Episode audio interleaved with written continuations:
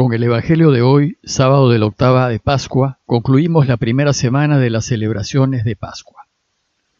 A manera de conclusión, la Iglesia nos invita a meditar el Evangelio de Marcos 16, 9 al 15, que es un resumen que hace Marcos de diversas apariciones.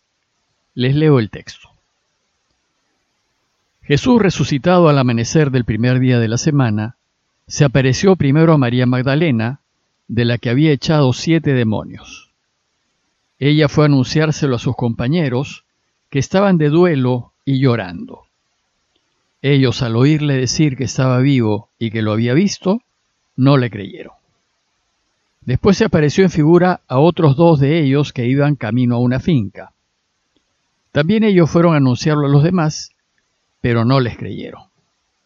Por último, se apareció Jesús a los once, cuando estaban a la mesa, y les echó en cara su incredulidad y dureza de corazón, porque no habían creído a los que lo habían visto resucitado. Y les dijo, Vayan al mundo entero y proclamen el Evangelio a toda la creación.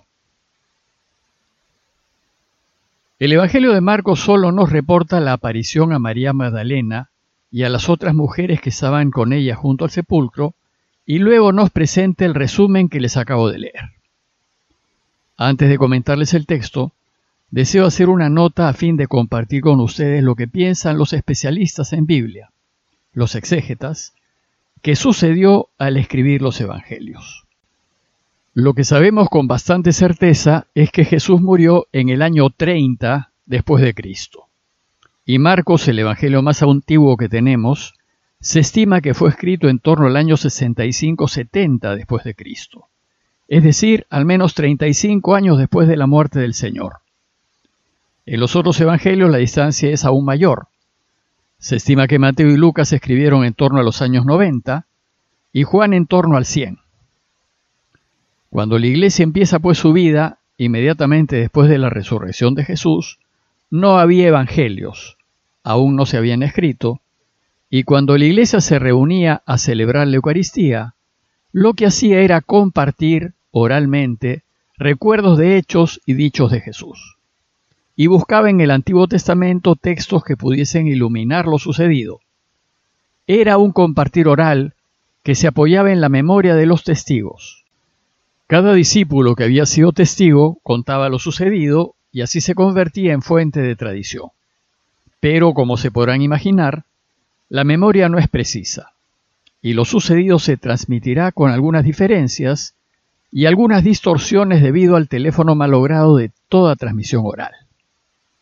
Además, la repetición de los relatos en las Eucaristías se fueron complementando con las reflexiones que fueron haciendo las comunidades acerca de Jesús, y muchas de estas reflexiones pasarán a formar parte de los futuros evangelios.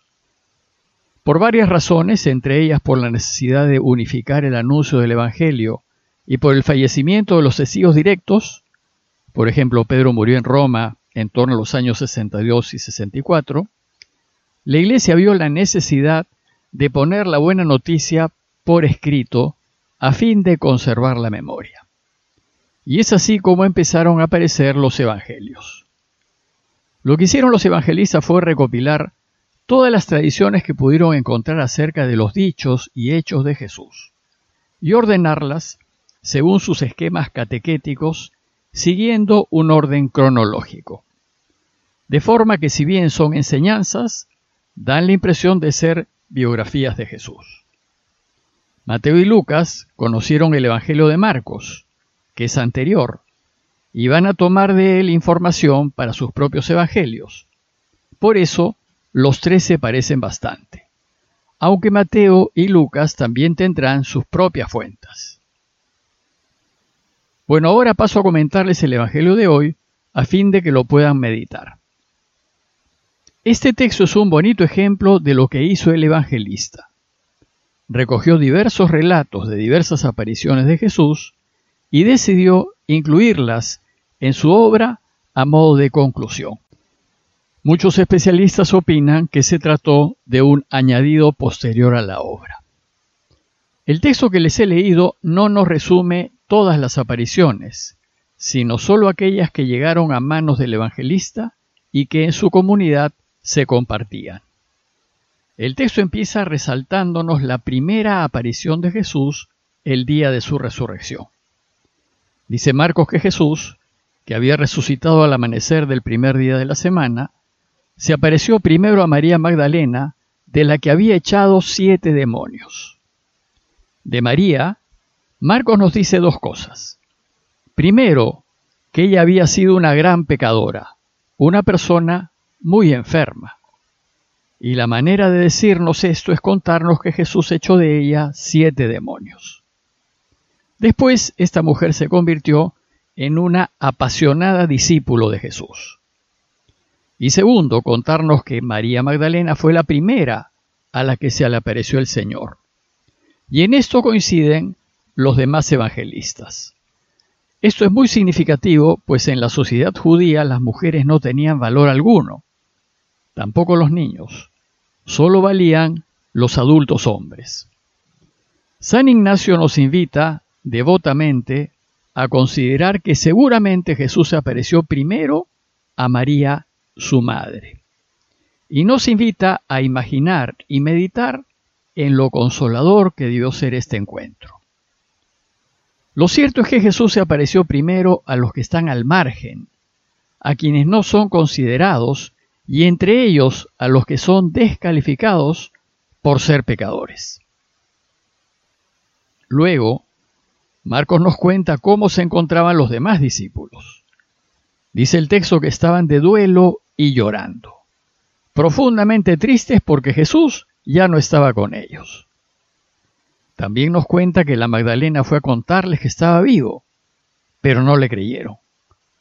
Pues como dijimos, el testimonio de una mujer no tenía mucho valor. A continuación, Marcos nos cuenta que se apareció también con aspecto diferente a dos de ellos que iban caminando hacia el campo. Parece que aquí Marcos se refiere a los discípulos de Maús y nos dice que también ellos fueron a anunciarlo a los demás, pero tampoco les creyeron. A diferencia de Lucas, aquí Marcos nos dice que la comunidad no creyó el testimonio de los de. Es decir, la constante al inicio, según Marcos, es que nadie cree a los testigos directos. Y es comprensible, pues para personas racionales como nosotros es muy, muy difícil creer que después de morir alguien pueda volver a la vida. Pero la incredulidad de los discípulos es vencida en la última aparición que nos narra. Dice por último que se apareció Jesús a los once, pues ya no estaba Judas con ellos, y cuando estaban a la mesa, les echó en cara su incredulidad y dureza de corazón por no haber creído a los que lo habían visto resucitado. El problema de creer en la resurrección es que es una apuesta riesgosa. Sin embargo, si me arriesgo y creo que ha resucitado, entonces podré caminar con radicalidad y a fondo el camino de Jesús. Pero, si no creo o dudo, mi seguimiento del Señor será mediocre, tibio, no comprometido y mi cristianismo será sólo superficial, de formas y de ritos vacíos. Y la última línea del Evangelio de hoy es el envío, que va a ser también una constante en los demás Evangelios.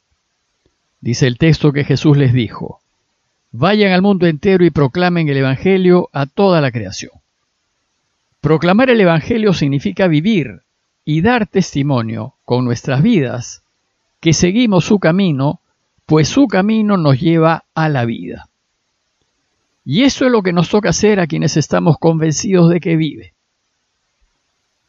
Y a modo de conclusión, los invito a preguntarnos y a reflexionar en los siguientes dos puntos. Primero, ¿por qué Jesús se aparece primero a quienes no tienen voz?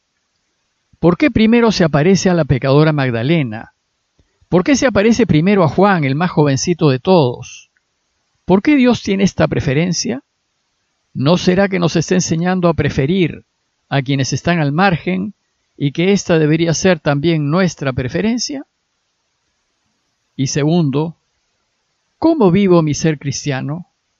¿Estoy absolutamente convencido de que Jesús ha vencido la muerte?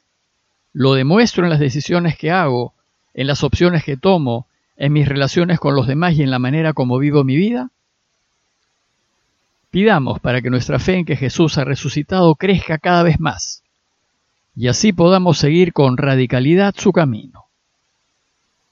Parroquia de Fátima, Miraflores, Lima.